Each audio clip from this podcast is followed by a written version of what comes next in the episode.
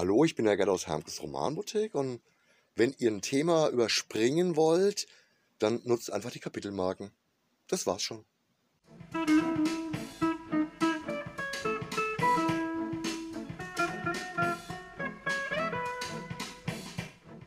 Hallo und herzlich willkommen zu dieser neuen Folge des nerdigen und niveauvollen Trash Talks mit Philipp und Gast.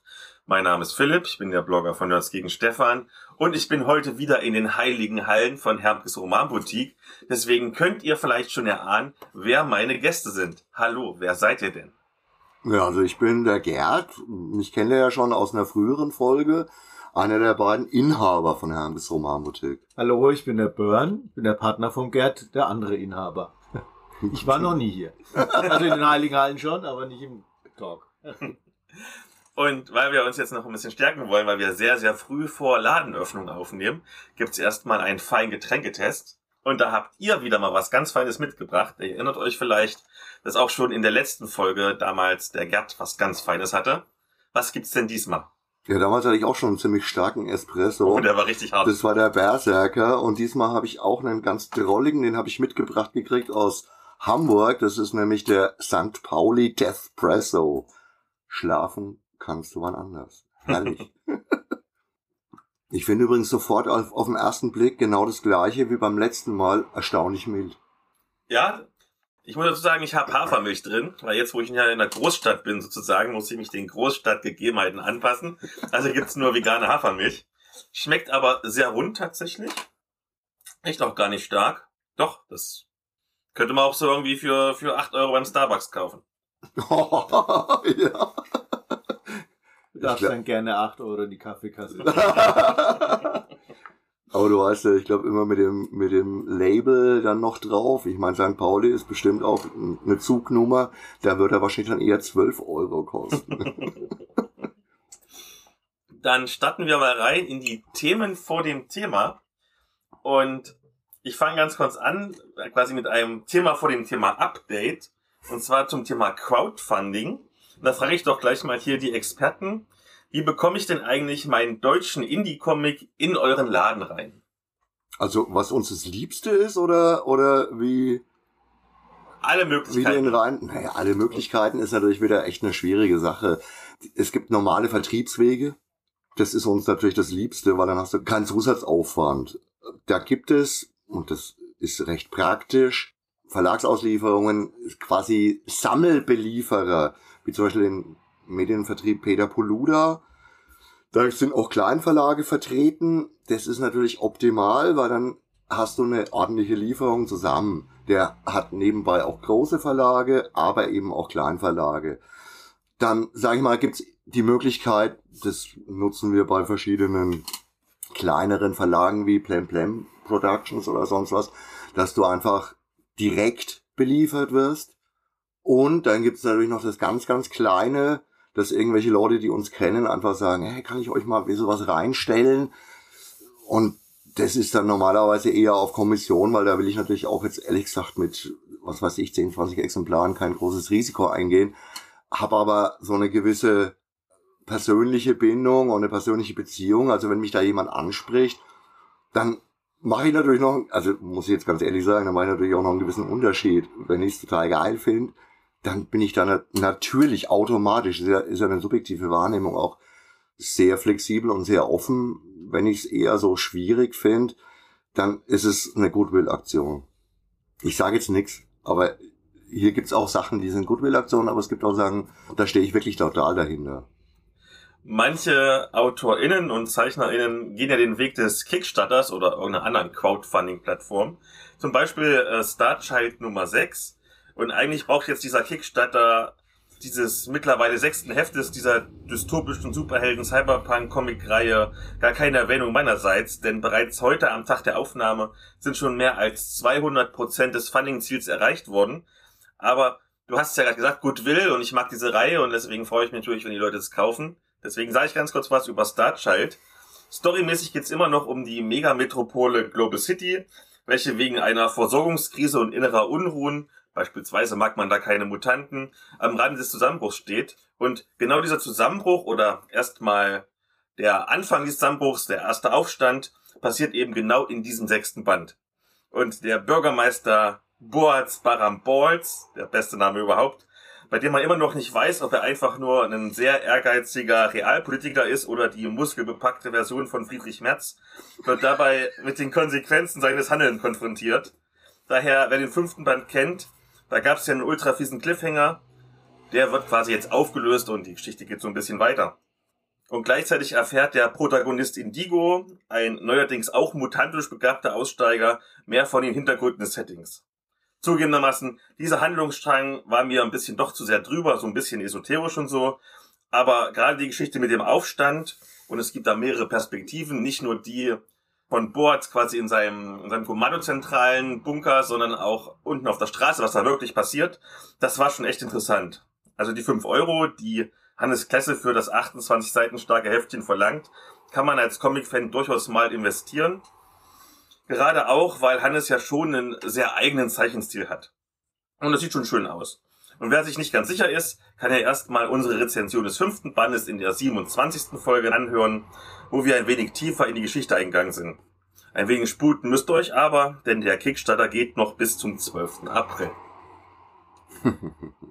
Und wenn wir hier schon im Comicladen sind, dann sind wir ja quasi schon beim zweiten von drei Themen vor dem Thema. Und das führt uns tatsächlich aber schon zum Ziel, zu unserem Hauptthema, denn es geht um eine renommierte Veranstaltung, die wegen Corona, das ist ja quasi unser Hauptthema, eingeschränkt werden musste, nämlich den gratis Rollenspieltag. Vielleicht erstmal ganz kurz, was ist es denn und wie habt ihr die denn früher gefeiert? Redest du jetzt vom gratis Rollenspieltag oder vom gratis Comic-Tag? Den komme ich noch. Okay, dann fangen wir erstmal mit dem gratis Rollenspieltag an. Tatsächlich haben wir den immer relativ ausführlich analog zum Gratis Comic Tag gefeiert mit Veranstaltungsräumen, mit Vorträgen, mit äh, Diskussionen und auch mit unseren allseits beliebten Ultra-Kurzabenteuern, die einfach Neueinsteigern oder auch Leuten, die mal versuchen wollen, irgendwie was Neues auszuprobieren, die Möglichkeit geben, da jetzt mal in ein anderes System reinzuschnuppern oder überhaupt mal auszuprobieren, wie Rollenspiel funktioniert. Also sehr analog, sehr ambitioniert mit vielen Menschen. Das ist übrigens auch der Grund, warum ich am diesjährigen Gratis Rollenspieltag nicht teilgenommen habe. Böse Sache, gell? Das wäre meine nächste Frage nämlich gewesen. Wie ja. hast du den oder wie habt ihr beide den dieses Jahr gefeiert? Also ich bin der Meinung, dass, auch wenn ich natürlich digitalen Geschichten und auch prinzipiell modernen Medien überhaupt nicht kritisch gegenüber bin, aber ich bin der Meinung, das Rollenspiel, was durch und durch analoges ist und auch bleiben sollte. Deswegen habe ich mich von den ganzen digitalen Versionen und Möglichkeiten da echt distanziert und gesagt, ich mache sowas wieder, wenn es gescheit ist. Und das Erste, was richtig echt vor Ort möglich ist, was ja auch unsere Stärke ist, den Leuten zu zeigen, was wir können vor Ort. Die erste Veranstaltung, die wir da durchziehen werden, ist wieder der Gratis Comic Tag. Du hast genau das Stichwort gesagt, was ich dich gerade fragen wollte. Nämlich, der Gratis Comic Tag ist ja am 14. Mai. Habt ihr da irgendwas geplant oder lasst ihr das erstmal auf euch zukommen? Es sind ja jetzt am Tag der Aufnahme noch zwei Monate. Naja, der Gratis Comic Tag soll jetzt eigentlich dieses Jahr wieder so stattfinden, wie er in Prä-Corona-Zeiten stattgefunden hat, nämlich als richtiges Comicfest, als ähm, Treffen der ganzen Comic-Fans, Nerds mit Sonderangeboten im, also Kiloverkauf, mit ähm, Grillen und Zusammensein und, und was zusammen trinken und ähm, ja, eigentlich ähm, ja, Cosplayer sollen, sollen können kommen, vielleicht wenn wir dann noch das ein oder andere Schmankerl dann machen mit äh, Cosplay-Wettbewerb oder je nachdem. Aber ähm, wir wollen da jetzt eigentlich zurück zu alten Zeiten. Also was ganz Gewisses weiß man eh noch nicht, deswegen ist die Vorbereitung jetzt noch nicht extrem am Ende. Also da kann da ist noch einiges offen, aber er soll und das glaube ich Mitte Mai dann auch realistisch zu sehen, er soll wieder ein normaler gratis Comic-Tag werden. Und das ist tatsächlich auch unser Ziel. Normalität. Da bietet sich zum Schluss natürlich die Frage an, lohnt sich das denn überhaupt? Also verkauft ihr wirklich mehr Comics nach einem Comic-Tag oder verkauft ihr mehr Rollenspiele nach einem Rollenspieltag? Das nach war schon ein schönes Wort. Naja, das ist immer äh, schwer zu messen, was kommt dann genau dadurch an Neukunden, aber das ist, äh, die, diese, diese Sachen ähm, sind einfach ein Pool von Veranstaltungen, von Maßnahmen, die man einfach macht zur einerseits Kundenbindung und zur Neukundengewinnung. Und ähm, wir haben da in den, in den Vor-Corona-Jahren bis zu 14 Veranstaltungen im Jahr gemacht und es war immer deutlich spürbar, dass das von den Stammkunden dankbar angenommen wurde, also somit auch ein Schmankerl für die ist und gleichzeitig auch immer wieder neue Leute kamen, die dadurch aufmerksam wurden. Also das ist so ein Werbungspool, der dann irgendwie schon einfach Früchte trägt, ja und und ähm, einfach das Tolle dann an solchen Events wie auch an Signieraktionen oder sowas dann Begeisterung mit den Leuten zu spüren und und das ist einfach eh das Tollste daran. Nun reden wir nachher ja darüber, ganz vereinfacht gesagt, ob ihr durch Corona weniger Bücher verkauft habt. Aber diese Bücher müssen natürlich erst einmal hergestellt werden. Deswegen habe ich jetzt noch ein kleines Interview vorbereitet mit dem bekannten Fantastikverleger Thorsten Loff, der ein bisschen was über die Corona-Auswirkungen auf die Kleinverlagslandschaft erzählt. Interview. Hallo und herzlich willkommen zu diesem kleinen Interview zum Thema Verlagslandschaft und ich frage den Thorsten einfach mal ein paar Fragen. Natürlich die erste, wie geht's dir denn in diesen schwierigen Zeiten? Ja, wie geht's mir in diesen schwierigen Zeiten? Ähm, grundsätzlich haben wir uns mit der aktuellen Situation weitestgehend arrangiert. Bleibt dann ja nichts anderes übrig. Wir haben unsere Modelle ein bisschen umgestellt, sprich äh, vor Corona waren wir natürlich sehr, sehr stark getriggert durch Messen, sind auf unwahrscheinlich vielen Messen präsent gewesen. Und damit hat es ja im März 2020 quasi aufgehört. Für uns als ein Verlag, der sehr, sehr messeaffin und äh, convention-affin ist und sehr, sehr stark dort auf die Besucher zugeht und sehr, sehr aktiv mit den Besuchern Kontakt auch aufnimmt, hat das am Anfang, also im ersten Jahr, sehr, sehr stark reingehauen. Ähm, mittlerweile haben wir Wege gefunden, wie wir mit der Situation umgehen können, wie wir es ein bisschen für uns verbessern können. Dazu gehört natürlich das Online-Geschäft, dazu gehört äh, das Thema Online-Präsenz, wie auch Online-Veranstaltungen, also beispielsweise die Buchmesse Saar oder die Dreieichkon Online oder der Buchmessekon Online. Du hast jetzt schon ganz viele Stichworte genannt und wir werden die mal der Reihe nach abarbeiten. Wir fangen aber natürlich nochmal ganz einfach an was ist denn überhaupt der Verlag Thorsten Loff und wer bist denn du überhaupt? der Verlag Thorsten Loff ist ein Verlag für Fantastik. Wir machen äh, Fantastik in allen Spielarten für Erwachsene. Das heißt, wir parken das breite Feld der Fantastik, sprich Fantasy, Horror, Steampunk, Utopien, Dystopien, humorige Fantasy und so weiter.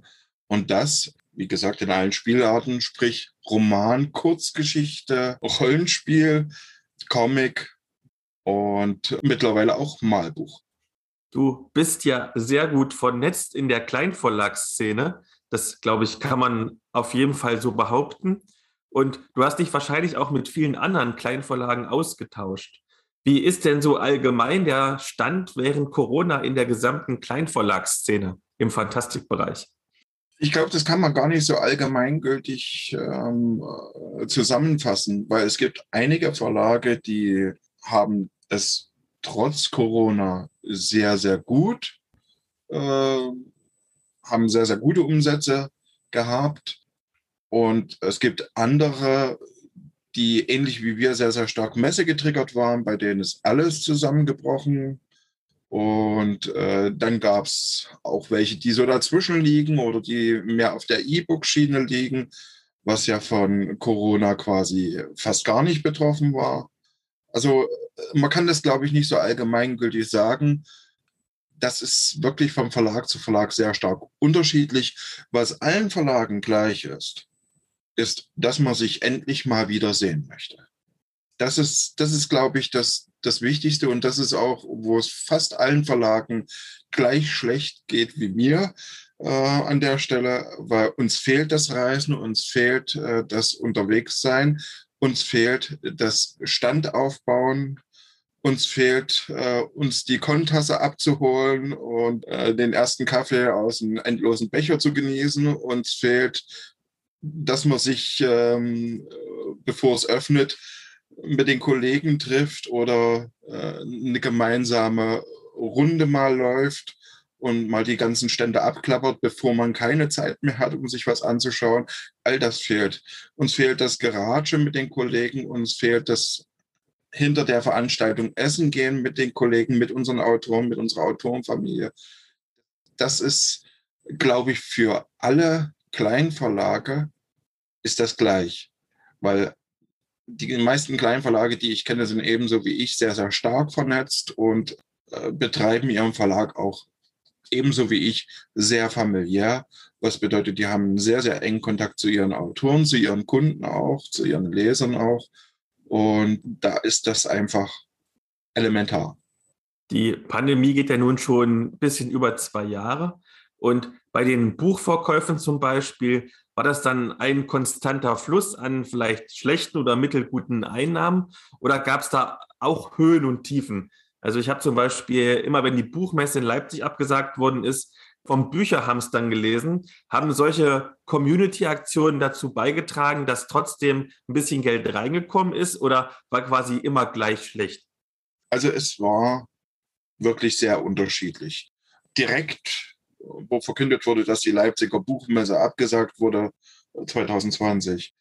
Da hat man dann schon gemerkt, dass die Buchhamster-Aktion trotzdem noch ein bisschen was gerettet hat.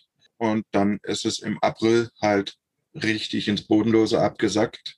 Für uns äh, war das unvorstellbar, wie weit es äh, äh runterging. Also sprich, wie wenig man mit Büchern wirklich äh, verdienen kann, wenn gar nichts läuft. Und wenn auch online noch niemand was gemacht hat, keine Online-Messen groß stattfinden und nichts, wirklich gar nichts ist, das hatte ich so nicht erwartet in dem Maße. Aber dann ging das halt auch systematisch immer wieder hoch und auch bei den einzelnen Events ähm, hatte immer, immer mal wieder was. Also gut, es gab Events, die waren nicht so toll. Die Online-Events, die sind allgemein, die Leute treiben sich ungern vom Monitor rum und gehen doch lieber raus, wenn es äh, draußen Sommer ist. Das mag jetzt im März vielleicht noch ein bisschen was anderes sein. Es ist ja auch manchmal noch recht kühl und recht kalt und man mag dann vielleicht doch nicht raus. Aber im Sommer äh, ist vielleicht für eine Online-Messe nicht der geeignete Zeitpunkt. Da ist dann auch nicht so wahnsinnig viel.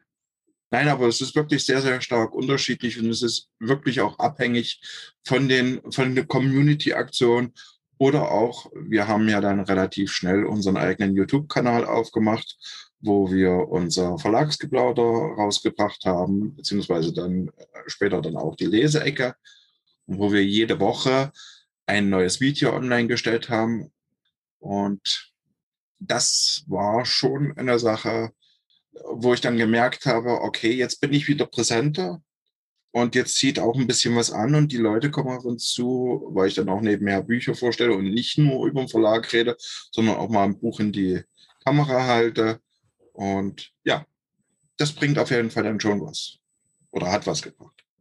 Ist dann unter dem Strich die Arbeit, die du hast, sogar mehr geworden, obwohl die Verkäufe weniger geworden sind, weil du dich ja viel mehr mit dem Community Building beschäftigen musstest?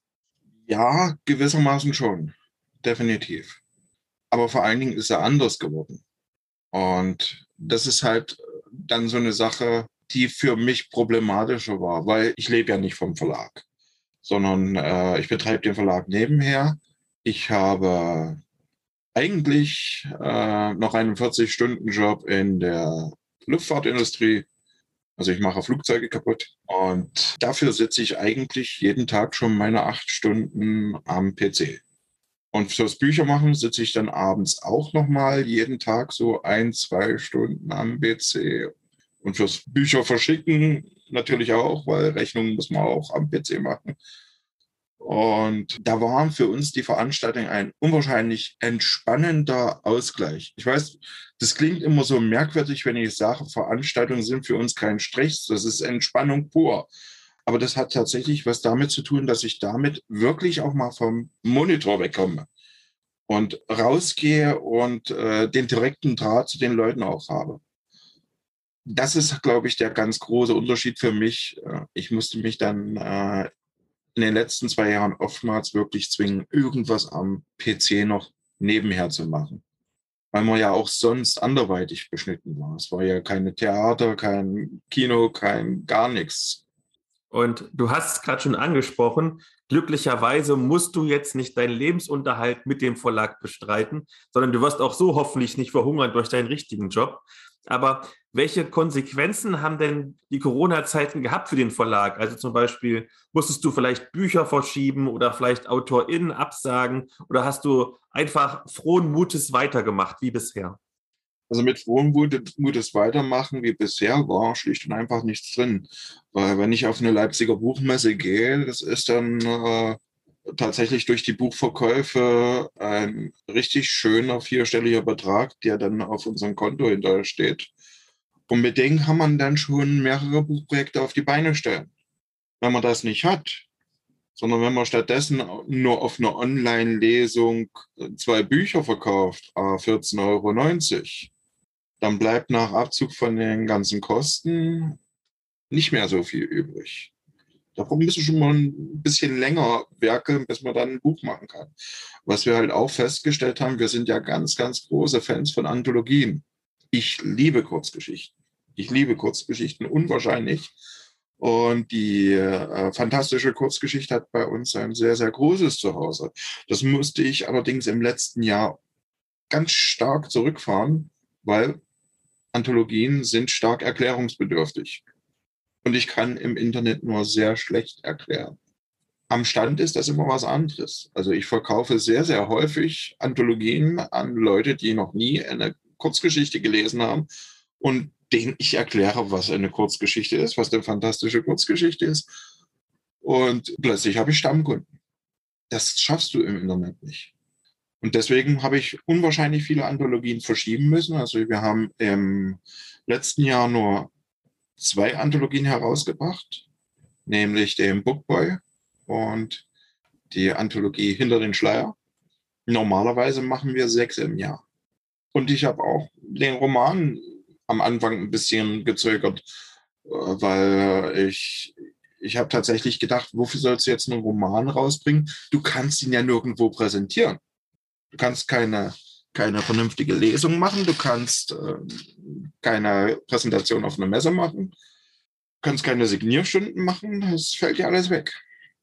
Was wir dann gemacht haben, äh, ist, dass wir noch auf einen anderen Anreiz gesetzt haben, dass wir gesagt haben, okay, vielleicht schaffen wir es, dass wir die Interessenten kitzeln können, dadurch, dass wir trotz des Internets näher aufbauen, einfach über das Produkt selbst, dass wir das Produkt zu etwas noch mehr Besonderem machen. Also wir haben im letzten Jahr angefangen mit unseren limitierten Sonderausgaben, also unsere Hardcover-Edition. Die sind dann auf 66 Stück nummeriert, äh, limitiert. Die sind nummeriert, handnummeriert von mir persönlich. Also ich habe da in jedem Buch eine Zahl hinterlassen und äh, vom Autor signiert. Und das ist dann natürlich schon wieder was Besonderes und das zieht dann auch wieder und das zog auch während Corona. Dann danke ich dir ganz herzlich, dass du ein bisschen Zeit hattest. Ich danke für das Interview. Und da sind wir wieder zurück und starten mit der Medienschau. Und das passt sehr gut, weil ihr seid ja hier von sehr vielen tollen Medien umgeben. Und natürlich dürft ihr anfangen, weil ihr die Gäste seid. Ich würde einfach mal anfangen. Und ich habe mir für die heutige Medienschau aus meiner Sicht was überlegt, was eigentlich mit unserem Thema nur peripher verbandelt ist, aber trotzdem wieder sehr, sehr tief drin ist. Drauf gekommen bin ich über ein paar Beiträge in unserem vorhergehenden alten eigenen Podcast, wo es um Hermkes Historie ging. Und zwar ging es da immer wieder um den vor dem Laden schon, also vor 81 bestehenden Science-Fiction-Stammtisch in Würzburg. Und ich erinnere mich da echt noch sehr, sehr gut dran. Da wurde über alles geredet, was mit dem Genre zu tun hat. Nämlich auch über Filme, Fernsehproduktionen, Kinofilme und sonst irgendwie was. Und natürlich waren die ganzen Science-Fiction-Nerds und die ganzen Fantastik-Fans alle da auch Feuer und Flamme mit dabei. Heute hat sich diese Range natürlich nochmal erweitert. Und ich habe ähm, tatsächlich bei manchen anderen Medien manchmal auch das Gefühl oder, oder diesen, diesen Spirit von, wow, ich drehe durch, da hat sich jemand wirklich was ganz, ganz Besonderes einfallen lassen. Genauso stark oder manchmal sogar stärker, weil du häufig auch noch eine Visualisierung hast und trotzdem ein wirklich gutes Thema hast. Vor drei Jahren oder sowas kam Horizon Zero Dawn raus und jetzt ganz aktuell ist das Spiel Horizon 2 Forbidden West auf dem Markt. Und das ist insofern, finde ich, ein, ein absolutes Vorzeigeprodukt, weil es nicht nur einfach schön zu spielen ist, sondern weil eine Science-Fiction-Welt, eine Endzeit-Welt aufgebaut wird, die seinesgleichen sucht. Und zwar ist es eine eigentlich kaputte, Mad Maxige Endzeitwelt, aber mit einem Durchweg positiven, also eher utopischen als dystopischen Touch. Natürlich ist alles kaputt und alles, alles zerstört worden, aber auf technische Art und Weise haben ein paar Leute es geschafft, einen Restart durchzuführen und quasi das Fortbestehen der Erde und der Menschheit auf einem ganz anderen Weg wieder zu ermöglichen. Und durch diese Zukunftswelt zu laufen, all das zu sehen, ist tatsächlich wie so ein bisschen Urlaub und ein bisschen, ja, einfach was Positives, was anderes sehen. Ich finde diese, diese positiven Aspekte, dieses, diese schöne, kaputte neue Welt, die fehlt mir ab und zu mal in den immer härter werdenden, oft sehr, sehr dystopischen Science-Fiction-Romanen, auch Rollenspielen oder sonst was. So ein ganz kleines bisschen, wenn wir bei Rollenspielen sind, habe ich das bei Tales from the Loop, bei diesen Alternativweltgeschichten, die ja auch sehr bunt, sehr schön sind, auch wenn da was Düsteres, Schweres drunter schwelt. Das ist dann natürlich schon auch da. Du brauchst ja immer auch einen entsprechenden Antagonisten oder das entsprechende Böse, um bei der Stange zu bleiben.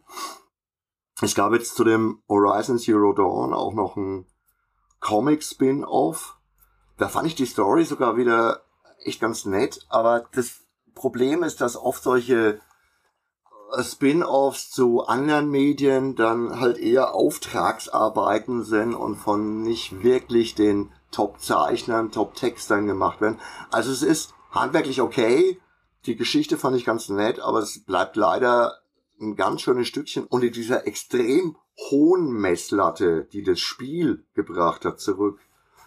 Und wenn jetzt welche von euch den ersten Teil kennen und mit dem zweiten noch nicht angefangen haben, dann kann ich nur sagen, obwohl die Geschichte im ersten Teil bereits komplett erzählt war und alles aufgeklärt war, gefühlt bis zum Schluss, es werden wieder ganz neue Fässer aufgemacht du hast zuerst das Gefühl, na ja, ich kenne das alles schon und es, es ist nicht wirklich neu, aber es ist trotzdem wieder schön.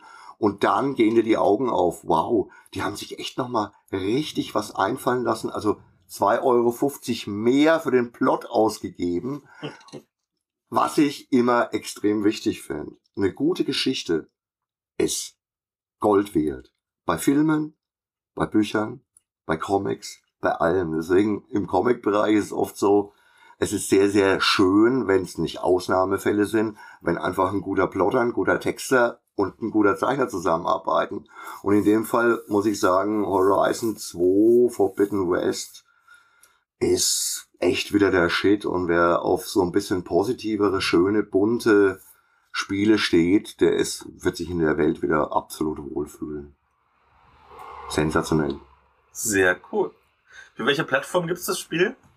Also ich spiele es jetzt auf der PS4, es gibt's für die PS5, für die PS4. Ich weiß tatsächlich noch nicht, wie weit es im Moment plattformübergreifend ist, aber im Normalfall ist es ja heutzutage immer relativ schnell auf allen Plattformen zu kriegen.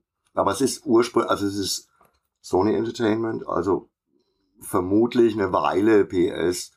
Aber da, da stoche ich jetzt echt im Trüben, weiß ich nicht. Also ich spiele auf der PS4 und es läuft ruckelfrei und, und, und sauber.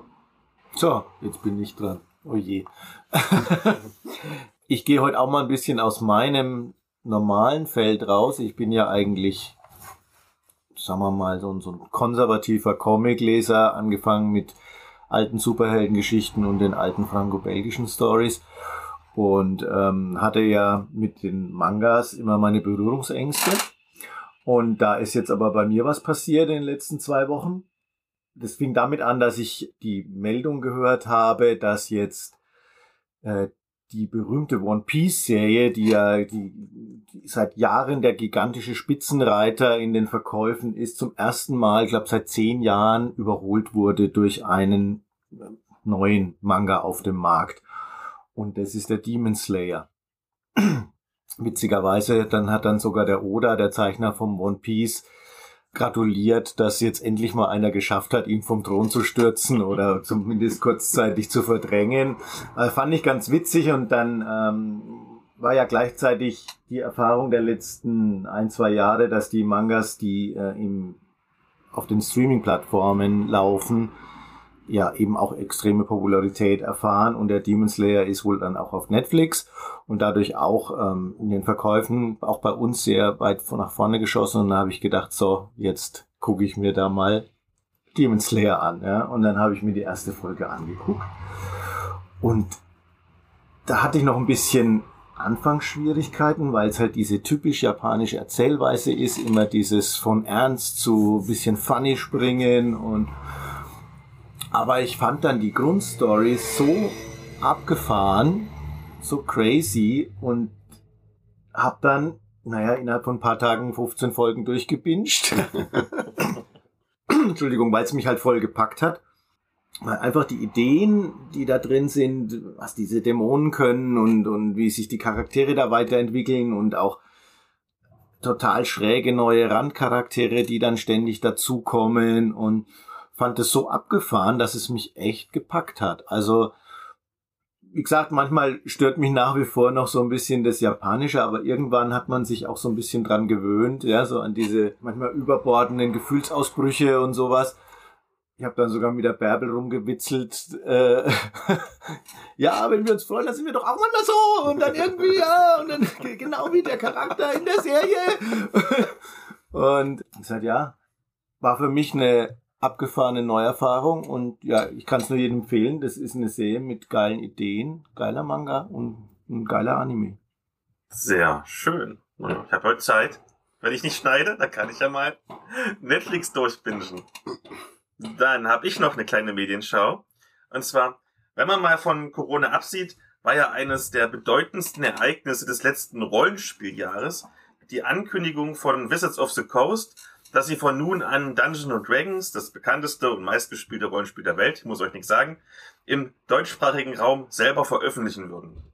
Und dieses Ereignis war ja vor allem deshalb so bedeutsam, weil dieser US-Spieleverlag, der unter anderem auch das Kartenspiel Magic the Gathering im Programm hat, mit all seinen Millionen oder eher sogar noch mit seinen Milliarden an US-Dollar in der Hinterhand, das Spiel natürlich mit ganz anderen Möglichkeiten in den Markt drücken kann als es vorher der im Verhältnis sehr kleine deutsche Lizenznehmer Ulysses konnte. Beispielsweise kosten die überarbeiteten Neuauflagen der Regelbücher und das neue Einsteigerset, obwohl da wesentlich mehr Inhalt drin ist, gleich mal rund 20% weniger. Aber billiger ist ja nicht besser. Daher will ich kurz über das neue Dungeons Dragons Basisset sprechen. Und ich habe ja gerade erzählt, dass es wesentlich mehr Inhalt enthält, darum fange ich damit mal an. Enthalten sind ein Regelbuch mit 76 Seiten, eine Abenteuersammlung mit 84 Seiten, ein kleiner vierseitiger Pappspielleiterschirm, ein elfteiliges Würfelset, ein doppelseitiger Lageplan, sechs Blanko-Charakterbögen sowie 81 Karten nebst Aufbewahrungsbox. Also beeindruckend viel Material, gerade da das Basisset ja nur ein 20 kostet. Aber nach diesem positiven Ersteindruck folgte erstmal so eine kleine Ernüchterung. Denn das Regelbuch enthält zwar alles, was man zum Spielen braucht, also zum Beispiel Charaktererschaffung, Spielregeln, Ausrüstung und Zauber, aber das wird halt als echt trostlose Textwüste präsentiert. Man muss da also durchaus ein wirklich echtes Interesse mitbringen, um sich mit der Materie auseinanderzusetzen, um sich da reinzufuchsen. Und das gilt hier für die gesamte Gruppe, da man ja seinen Charakter erst selbst erstellen muss und nicht nur, wie bei vielen anderen Starter-Sets mit vorgefertigten Charakteren, die Spielleitung. Dabei ist die Auswahl an Optionen mit vier Völkern sowie fünf Klassen und fünf Hintergründen natürlich ziemlich eingeschränkt, aber das ist natürlich auch nachvollziehbar, dass so ein Einsteiger-Set die Zielgruppe nicht gleich mit allen möglichen Möglichkeiten überfordern will, denn wenn man sozusagen von Anfang an all in gehen will, dann muss man sich ja erstmal drei dicke Hardcover-Bände zulegen. Das kann ja keiner wollen. Wirklich gefallen hat mir die Abenteuersammlung mit dem Titel Der Drache vom Eisnadelgipfel, bei dem insgesamt neun Missionen so eine Art Minikampagne bilden, deren Abschluss der natürlich klischeehafte Kampf gegen einen weißen Drachen ist. Dabei werden die Aufträge parallel zum Stufenanstieg der Charaktere immer komplexer.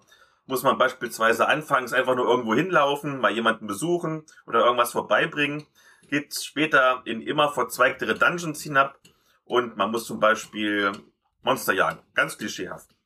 Und zusätzlich, und das ist ein echter Pluspunkt, wird auch die Neugier der SpielerInnen belohnt, denn die Abenteuersammlung enthält auch noch ein paar spannende Bonusorte, wenn du halt mal ein bisschen aufpasst und da ist ein Hinweis, da könnte ich ja mal hingehen. Und dann findest du ganz quasi noch Mini-Abenteuer an einem neuen Ort. Das ist schon schön gemacht. Dabei werden Spielleitungsneulinge, glaube ich, mit dem Basisset ganz gut zurechtkommen, da die einzelnen Missionen oder Aufträge nicht mega kompliziert sind und auch die Regeln gehen, wenn man sie einmal verstanden hat, flott von der Hand. Ich hätte mich persönlich aber gefreut, aber das ist ja mein persönlicher Spielstil, ihr kennt ihn alle, wenn die Battle Maps ein wenig größer gewesen wären, sodass man sie einfach hätte rauskopieren können, um dann so ein paar Miniaturen oder Spielsteine hinzusetzen. Insgesamt bin ich aber sehr froh, dass Wizards of the Coast das Basisset lokalisiert hat Eben auch, weil der Preis von 1999 einfach grandios ist und damit die Einstiegshürden zum Rollenspiel-Hobby insgesamt gesenkt werden. Wenn man aber bedenkt, dass zum Beispiel hier explizit damit geworben wurde, dass man Tippfehler und Übersetzungsprobleme angehen wollte, hätte man vielleicht nochmal 50 Cent mehr in die Qualitätssicherung stecken können. Aber wie gesagt, ist alles für einen Zwanni, da kann man absolut nichts falsch machen. Und da ihr ja quasi in der Materie drin seid, ich habe jetzt immer mal wieder aus der Dungeons Dragons Community gehört, dass Wizards of the Coast schwieriger kommuniziert zum Beispiel als Ulysses. Habt ihr das auch festgestellt? Was meinst du damit schwieriger kommuniziert? Also weniger Community Building, dass es auch für, für Händler und so schwieriger ist, da zu kommunizieren? Also als erstes muss ich mal was sagen, Wizards of the Coast hast du jetzt echt schön gesagt, ja, die Großen, die können ja alles viel besser und viel günstiger machen, da lache ich mich ja tot. Erstens, die sind ja nicht mal in der Lage, Preise zu verstehen. Ne? Also in Amiland kostet es 50 Dollar. Übrigens, ich weiß nicht, das ist den wenigsten klar, der Preis, der in Amiland immer auf den Produkten steht, ist ohne Mehrwertsteuer, ohne Value-Added Tax. Das heißt, die kommt entsprechend nochmal drauf. Bei uns hat's 50 Schmack gekostet, inklusive Value-Added Tax oder Mehrwertsteuer. Jetzt haben sie den Preis runtergeschoben, weil sie gesagt haben, ja, das ist ja viel, das muss ja viel billiger werden. Ich lach mich schlapp. Das ist jetzt, jetzt ist es eben unter einem Preis, der eigentlich von Wizards of the Coast avisiert wird. Dummerweise haben sie aber im gleichen Atemzug den Einkaufspreis für den Handel fast gleich gelassen. Also im Endeffekt ist das eine mega Mogelpackung, weil das, das Produkt ist nicht günstiger. Also jedenfalls für uns nicht. Unsere Marge ist nur einfach beschissener. Und insofern hast du natürlich recht, Wizards of the Coast ist schwierig mit den äh, mit der Kommunikation, aber das liegt einfach daran, dass die einfach ihr Ding so machen, wie sie wollen. Und wir haben in Deutschland und in vielen anderen europäischen Ländern eben eine Preisbindung. Das heißt, im Spielehandel kann ich natürlich äh, frei kalkulieren. Da bleibt es jedem selber überlassen, wie knapp oder wie ausgiebig er seine Marge macht. Wobei das nochmal ein ganz anderes Thema ist, aber im Buchbereich und erzählen halt Rollenspielregelwerke auch mit dazu. Da hast du einen festen Verkaufspreis. Und buchhandelsübliche Rabatte werden da ganz schön umgangen und ganz ehrlich, das kann auch nicht der Sinn der Sache sein. Insofern, nee, ich bin ja gar nicht so arg froh drum. Also über Ulysses gibt's auch nicht nur Nettes zu sagen, aber die sind wenigstens mit den deutschen Gepflogenheiten äh, vertraut und machen die Sachen zumindest in der Beziehung auch fair und, und sinnvoll. Aber jetzt, wie das im Moment ausschaut, finde ich es eigentlich nicht so gut. Besseres Beispiel ist Pegasus. Schau mal, alle Regelwerke von Pegasus sind immer mega günstig und da ist die Marge trotzdem in Ordnung. So geht's auch. Also, nee, nee, nee, dein Loblied auf Wizards of the Coast muss ich leider ein bisschen äh, schmälern. Also kauft lieber deutsche Qualität. Ach Quatsch. da, da will ich jetzt gar gar nichts, äh, gar kein nationales äh, Empfinden mit reinbringen, um Gottes Willen, aber das war früher schon öfters mal der Fall. Also ich erinnere mich an die allererste Zeit, als Dungeons and Dragons noch bei TSR natürlich war. Und damals hat TSR einfach mal gemeint, ja, wir machen die Übersetzungen einfach selbst. Ja, ja, klar. Englischsprachige Leute machen deutsche Übersetzungen und dann kommen so Sachen wie heilkräftige Gemüse für Heilkräuter raus. Herrlich, wir mögen das. Also nicht immer alles, was englischsprachige Leute, ob das jetzt Briten oder ob das, ob das Amerikaner sind, nach Deutschland reinbringen, ist auch ein perfektes Produkt.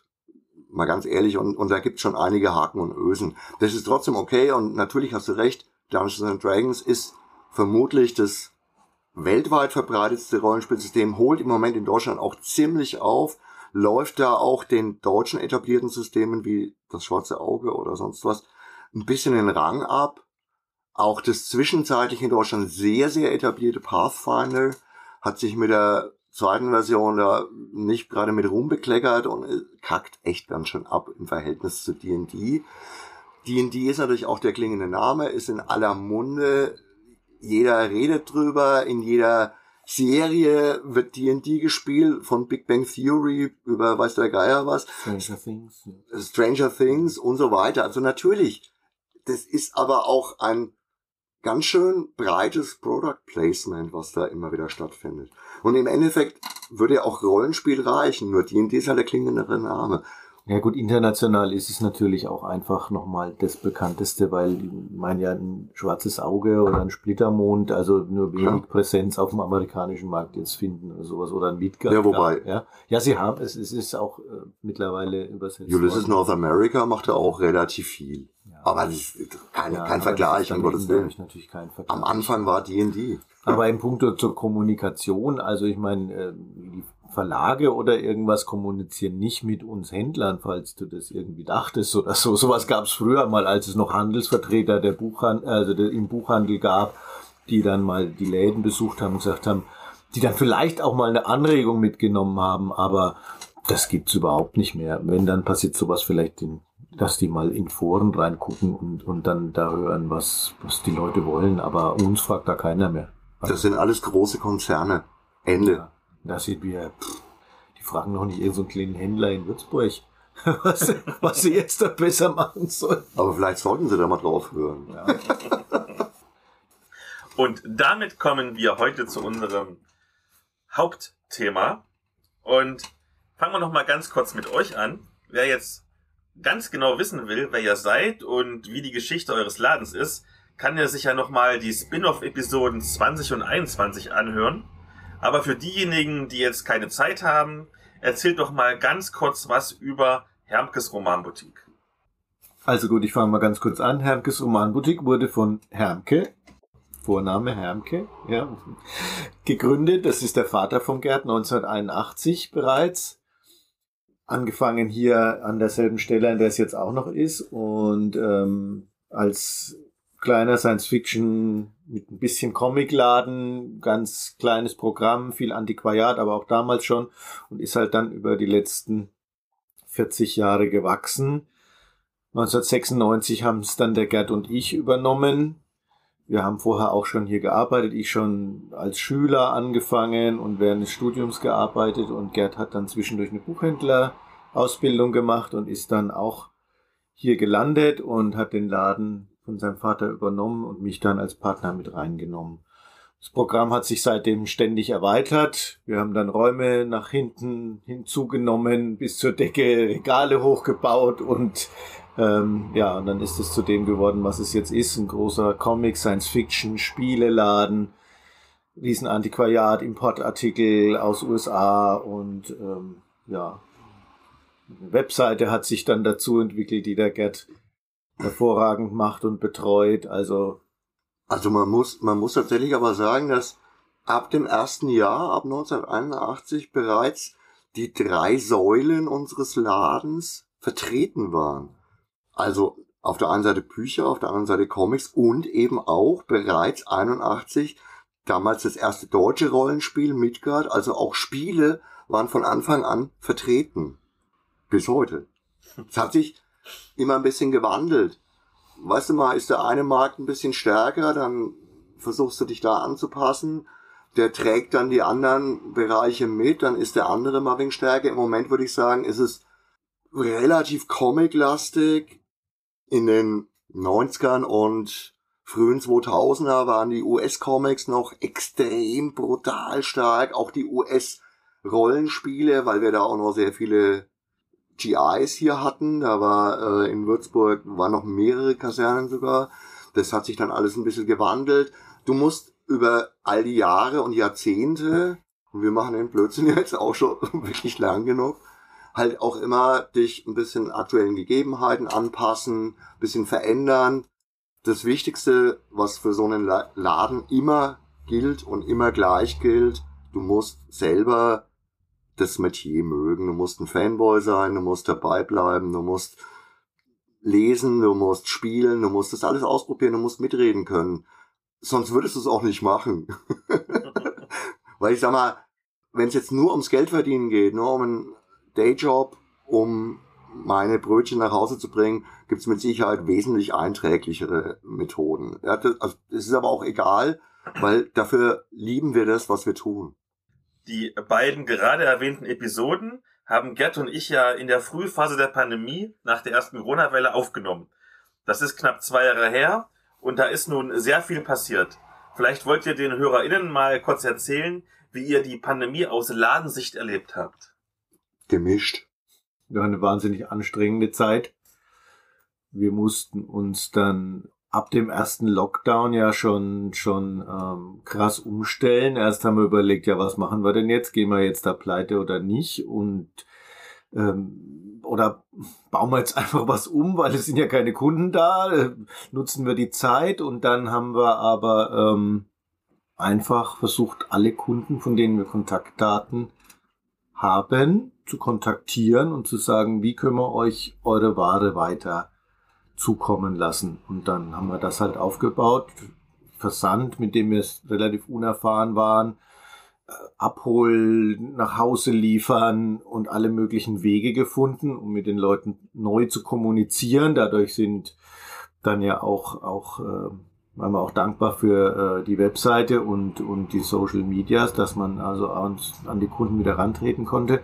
Haben dann eine neue Kommunikations- und Belieferungswege aufgebaut und haben dann von hier aus einfach im stillen Kämmerchen einfach weiterverkauft. Und das hat gut funktioniert, dank der Treue unserer Kunden auch, die auch alles mitgemacht haben und gesagt haben, ja, ähm, wir können die Übergabe irgendwie im Wald machen oder irgendwie sonst was, ja, oder stell's mir in die Garage oder also alle möglichen äh, Wege wurden da ausprobiert und das hat dann gut funktioniert. Und dann hat sich das natürlich immer wieder gewandelt, dann war wieder offen.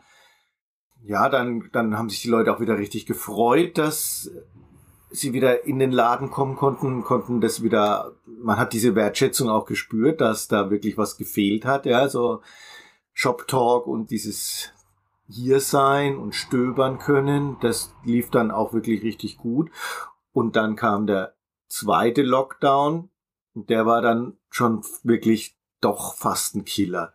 Das lief noch gut durchs Weihnachtsgeschäft durch, weil da die Leute dringend noch Sachen brauchten. Der war ja am 16. Dezember dann.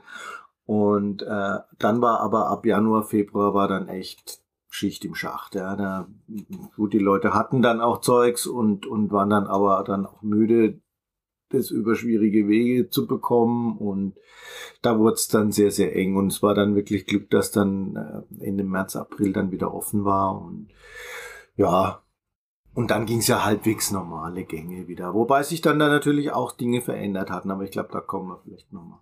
Also, ich soll, wie weit ich jetzt da noch ausführen soll. So viel du möchtest. Okay. Wenn, wenn ich das gar, darf ich ganz, wenn ich das Ganze in, in ganz wenige Worte fasse, dann muss ich einfach zwei ganz grundsätzlich unterschiedliche Sachen aufs Tablett bringen. Und das eine ist wahnsinnig anstrengend, neu, neue Wege, jeden Tag neu erfinden, immer wieder ausloten, was geht, aber dadurch auch produktiv und auf der anderen Seite unglaublich toll, wie da was zusammengewachsen ist, welche Resonanz gekommen ist, was du auch schon gesagt hast, wie treu die Leute waren und noch viel mehr. Im Gegenteil, es hat sich auch vervielfältigt. Also zu den ursprünglich Kontaktierten sind neu dazugekommen. Es, es ist eine Art Mundpropaganda entstanden.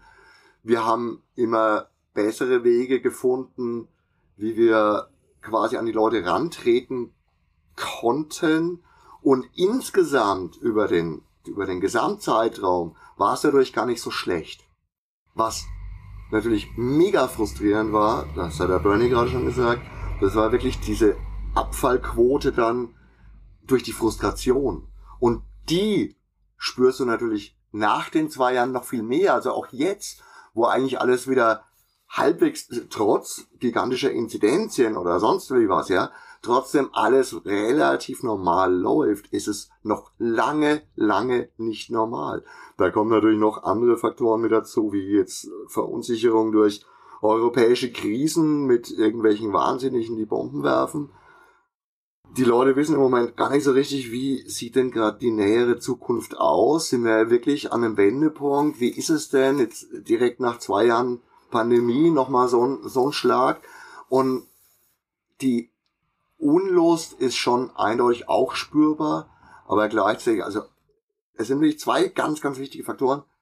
Mega positiv und unglaublich frustrierend und negativ. Auf einen Blick. Ja, es ist natürlich auch, wir haben, wir sind da gut durchgekommen, muss man sehen. Und der Buchhandel insgesamt ist auch gut durchgekommen.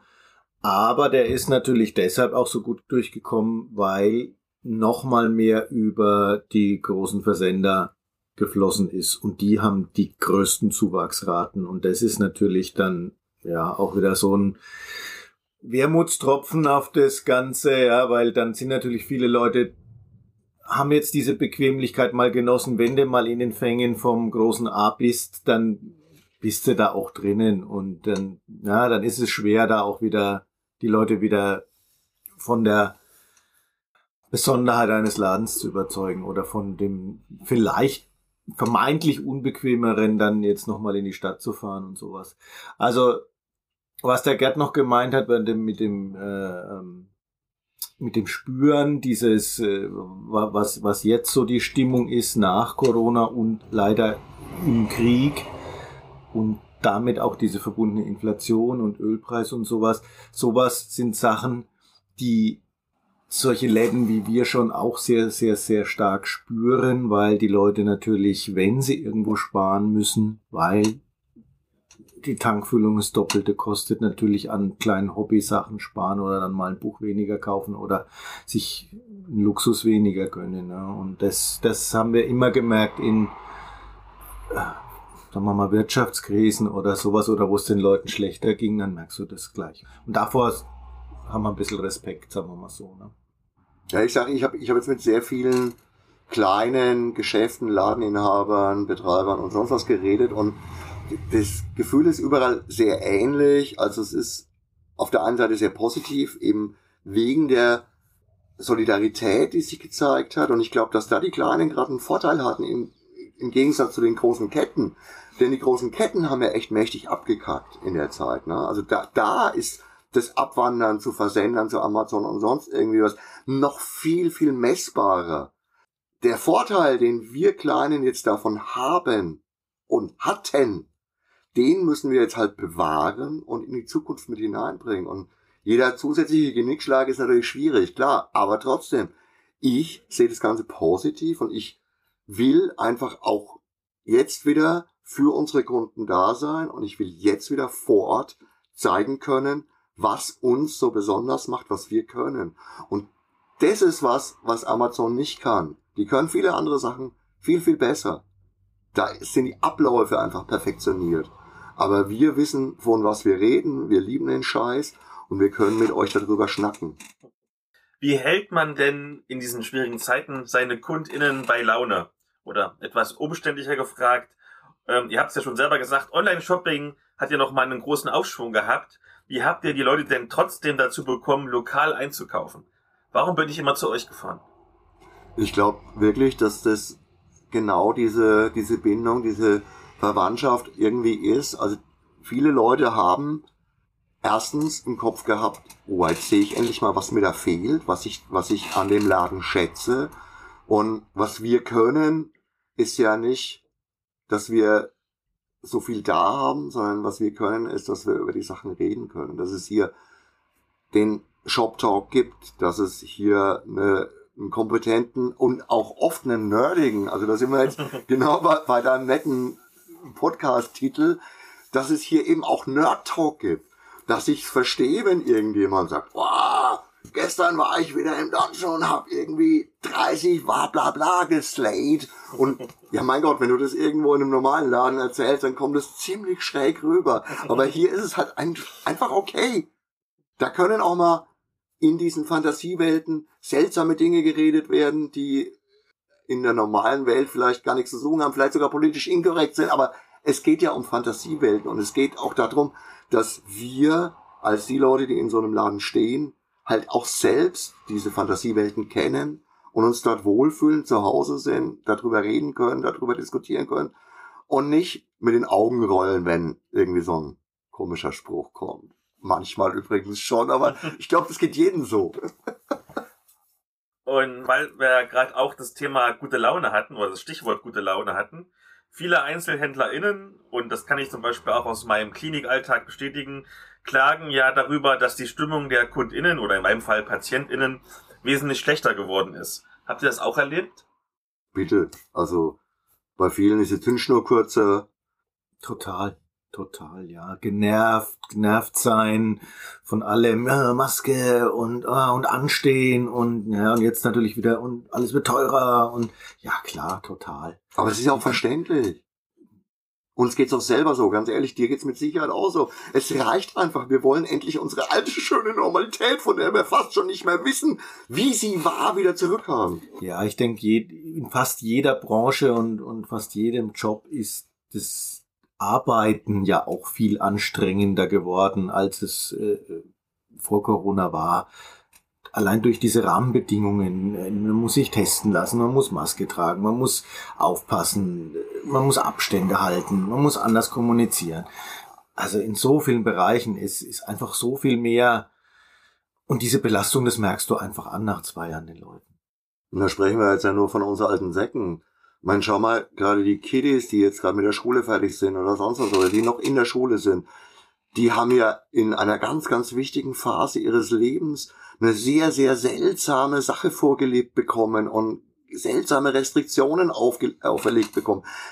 Die wissen ja noch gar nicht, was normal war oder ist. Und ich glaube, das ist auch noch in Zukunft ein relativ großes Problem, glaube ich wirklich. Also es ist schon schwierig.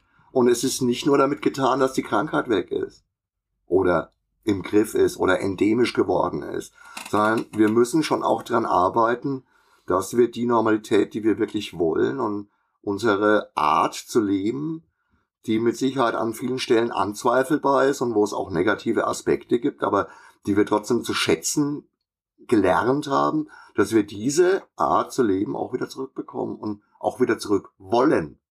Und hat sich denn das Einkaufsverhalten der KundInnen geändert? Also, wir haben es ja schon mal ganz kurz so anklingen lassen, dass ich mir auch vorstellen kann, wenn man gerade in Kurzarbeit ist, dann hat man vielleicht nicht das Geld für ein teures Variantcover, sondern kauft sich nur die normale Softcover-Edition.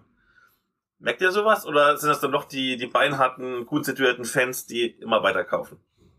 Naja, ich würde sagen, das Einkaufsverhalten hat sich eher dahingehend verändert, dass die Leute seltener kommen Und zum Teil eben auch, das hatte ich vorhin ganz kurz so angedeutet, dass viele einfach sogar gar nicht mehr kommen und nach wie vor es bevorzugen, auch postalisch von uns beliefert zu werden oder, oder nach Hause geliefert zu bekommen, halt irgend, auf irgendeine Art und Weise, weil sie eben eh im Homeoffice sind oder und dann nicht mehr rumfahren, nicht mehr in der Stadt sind. Also die Logistik, die Wege, die haben sich eigentlich hauptsächlich verändert.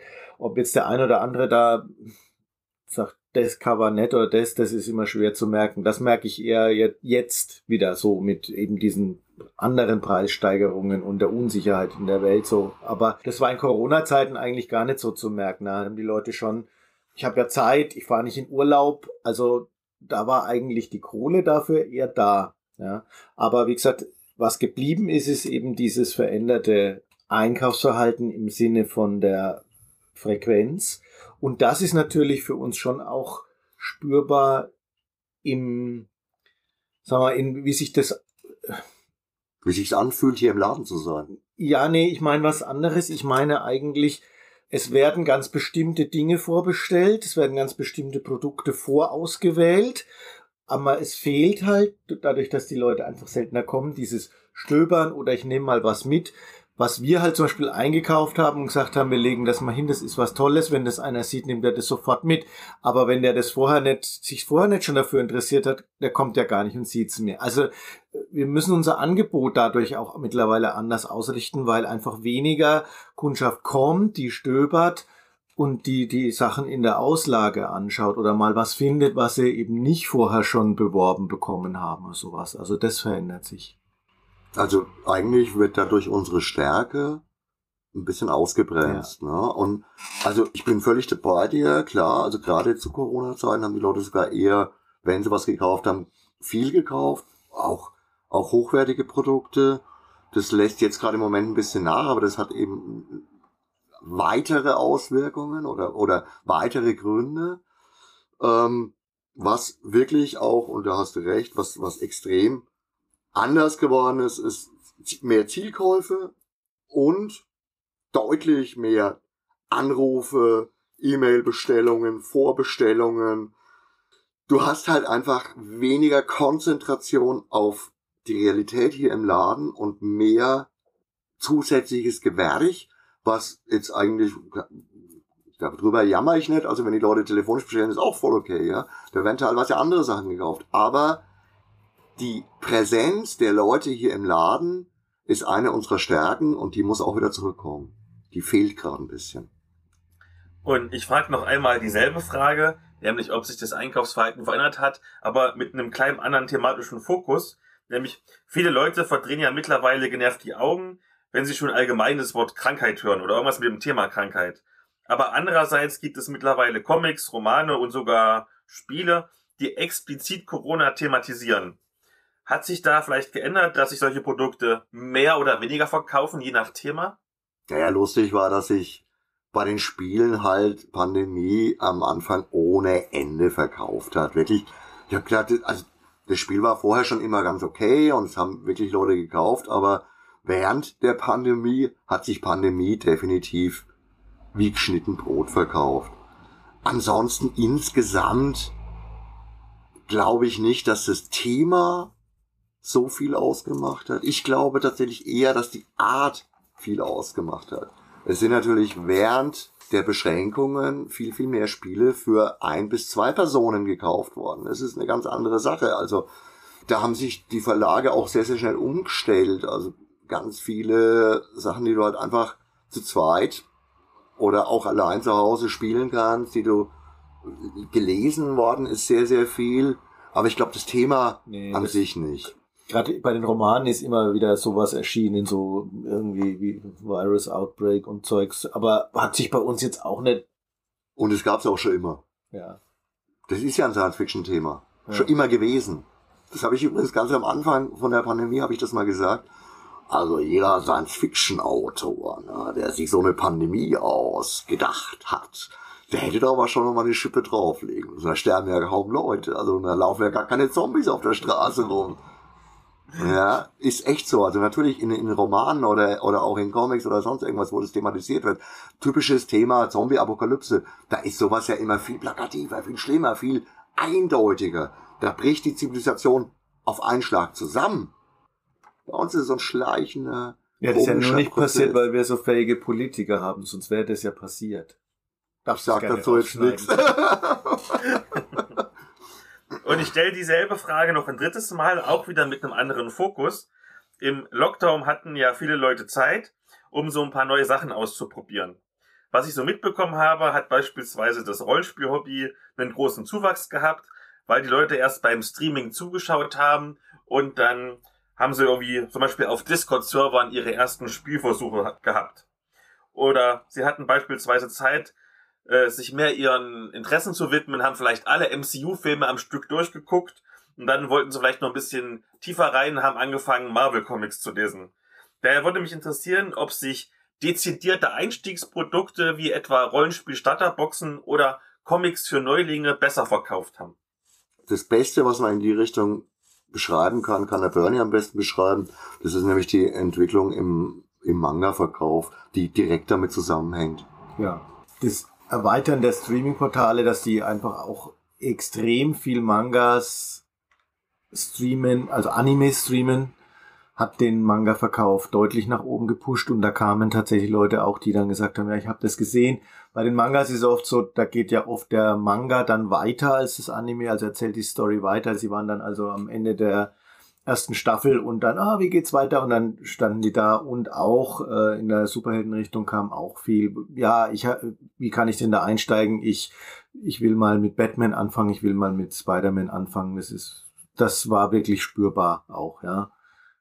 Also ich glaube, im Spielebereich, im Rollenspielbereich ist, also zumindest bei uns jetzt lokal deutlich mehr nach einfachen vorgefertigten Spielen gefragt worden als nach freiem Rollenspiel. Klar gibt's immer wieder ein paar Leute, die es versuchen wollen, die damit einsteigen. Ich gebe da auch immer gerne wegen Starthilfe. Das ist natürlich gerne. Ich bin selber überzeugter Rollenspieler. Aber ich bin so ein alter Knochen beim Rollenspiel, dass ich gerade mit diesen Discord-Server-Geschichten oder sonst irgendwas gar nicht so arg viel anfangen kann, weil das in meinen Augen das Rollenspiel zurückwirft. Du hast nie diesen direkten sozialen Kontakt, du hast nie diese direkte soziale Interaktion, du hast eben nicht diese absolute, absolute Freiheit, Individualität, dieses, dieses schnelle Entscheiden, dieses Aufeinander eingehen, sondern es läuft sehr viel schematischer ab. Dann hört der eine mal doch wieder, eher zu, als dass er nahe babbelt oder sonst was. Es ist viel disziplinierter, sehr viel rudimentärer, eher so ein bisschen back to the roots. Dungeon Crawler sind dann natürlich sehr einfach zu spielen oder solche ähnlichen Sachen. Aber da kommen wir ja eigentlich von dem weg, was Rollenspiel in den 90ern endlich geworden ist, nämlich einer sehr freien, fantasievollen, erzählerischen Geschichte. Und das ist viel, viel schwieriger rüberzubringen, wenn du das Ganze mit technischen Hilfsmitteln machst. Behaupte ich. Ob ich recht habe oder nicht, weiß ich nicht. Aber ich bin halt einfach so ein Oldschool-Man und, und ich sag mal, eine kleine Rollenspielgruppe, drei Leute oder sowas, war ja sogar immer im Bereich des Legalen und völlig normal und okay. Und das, es ist, es geht beim Rollenspiel geht nichts darüber, zusammenzuhocken. Punkt. Das kann ich nur unterschreiben. Vielleicht so als letzte Frage, um dieses Thema abzuschließen. Realistischerweise wird uns Corona ja noch ein wenig beschäftigen und wenn es nicht Corona ist, dann kommt irgendwann eine andere Viruserkrankung. Gehen wir mal vom Schlimmsten aus und es kommt wieder zu starken Schutzmaßnahmen, wie dem Lockdown zum Beispiel. Was muss denn die Politik tun, um euch als EinzelhändlerInnen zu unterstützen? Boah, die Frage finde ich echt schwierig. Also erst einmal haben sie relativ viel getan. Was halt, was halt oft schwierig ist, sind diese Reaktionen, die stattgefunden haben. Also am auffälligsten war das zwischen Lockdown 1 und Lockdown 2. Und dann auch wieder jetzt, muss ich ganz ehrlich sagen, äh, letztes Jahr auf Weihnachten hin so dieses, ja, wir hatten jetzt eigentlich Zeit, wir hatten eine Erholungsphase, da hätten Weichen gestellt werden können, da hätten sich sinnvolle Wege offenbaren können, da hätte man an den Schulen was tun können, da hätte man äh, eindeutige, klare Richtlinien finden können, früheres Reagieren und nicht immer erst zum Schluss. Und das zweite ist diese Gießkannengeschichte, immer einfach oben drüber irgendwas draufgeschüttet. Wenn du in Urlaub gefahren wärst, und den Laden zugesperrt hättest, hättest du mehr Geld vom Staat gekriegt, als wenn du dich im Laden abgezappelt hast und geschaut hast, dass du über die Runden kommst. Auch schwierig. Ich will jetzt nicht sagen, Die Frage, wie das langfristig dann genau, also ein Signal gewesen wäre, ja. Aber also für, für die Kundschaft dann oder so, ne? wir müssen da schon Aber- echt einfach grundsätzlich mehr im Vorfeld echte sinnvolle Pläne schmieden, wie sowas weitergeht und nicht einfach nur reagieren. Und das, wär, das ist mein großer Vorwurf an die Politik. Es war unglaublich. Also Södrus Maximus, dann kurz, letztes Jahr kurz vor Weihnachten nochmal zu sagen, ja, das konnte ja keiner wissen. Also Entschuldigung, jeder, der zugehört hat, wusste, was abgeht. Jeder, der ein bisschen dem Trosten oder sonst irgendjemand folgt, wusste, was ist. Nee, so geht's nicht. Vielleicht nehmen wir noch was Positives am Ende, damit die Folge nicht ganz so traurig ist. Und zwar, lass uns vielleicht noch mal ein bisschen überlegen, was war denn so in den letzten zwei Jahren so Dinge, die besonders gut gegangen sind? Also zum Beispiel, was hat sich 2020 im ersten Jahr besonders gut an Comics, Romanen, Brettspielen oder Rollenspielen verkauft? Was 2021, was jetzt in diesem neuen Jahr? Ja, ich glaube, das sind in allen Bereichen sowohl die großen Namen, also alles, was viel gestreamt wird, alles, was viel, was, was deutlich in den Köpfen der Leute drin ist, und dann aber auch die großen Namen in, Be in Bezug auf Spiel des Jahres oder sonst irgendwie was. Ja, jetzt über im, im, im Comic-Bereich würde ich sagen, da, da hat man viel, ist man viel auch auf die ähm, Gesamtausgaben und solche Sachen gegangen. Also wirklich, dann wurden wirklich schon auch nochmal hochwertige Sachen gekauft. Also viel Lesefutter, lange Serien, so, ja, ich nehme mal gleich mal alle Elfen 1 bis 30 oder sowas. Das war im ersten Jahr hauptsächlich zu merken, dass Leute so, ah, jetzt stocke ich mal meine Sammlung auf, ich habe Zeit zu lesen und sowas, das hast du da gemerkt. Und ähm, im zweiten Jahr war es dann eher eben in die Richtung, was wir vorhin schon hatten. Dann ging es wieder mehr in die Superheldenrichtung durch die äh, durch Streaming ausgelöste und die Mangas haben dann einen Zuwachs erfahren. Das würde ich mal sagen, was ich so feststellen kann, was dieses Jahr jetzt besonders, also das ist jetzt noch schwer zu sagen. Das Jahr hat jetzt sehr ähm, tröpfelig angefangen, sagen wir mal so. Ne? Also da kann man jetzt noch keinen großen Trend ausmachen. Ich denke mal, die Haupttrends bleiben erstmal auch. Superheldenverfilmungen wird es weiter sehr, sehr viele geben. Ja, ich denke, bei den Spielen wird sich so wieder ein bisschen umstellen, weil die, die Exit Games und die ganzen Klassiker für ein, zwei Leute, die werden jetzt auch wieder ein bisschen verschwinden und es wird wieder mehr Richtung in Gruppenspielen gehen. Was ja auch eigentlich der Sinn des Spiels im Normalfall ist, ne? Weil sonst kannst du auch Kreuzworträtsel machen. Sind wir mal ehrlich.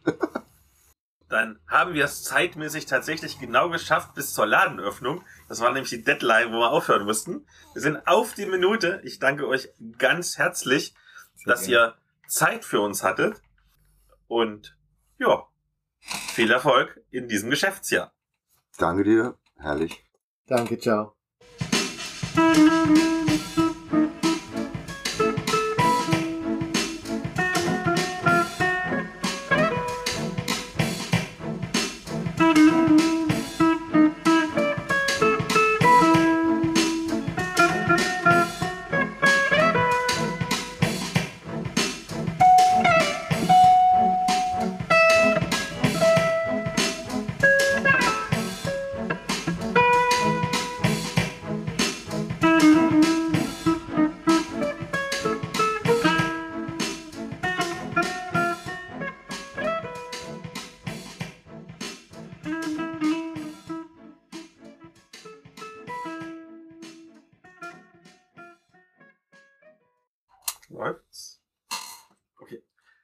Habt ja eine ganz besondere Spezialität in diesem Trash Talk mitgebracht, die, glaube ich, sowas Tolles hatten wir noch gar nicht.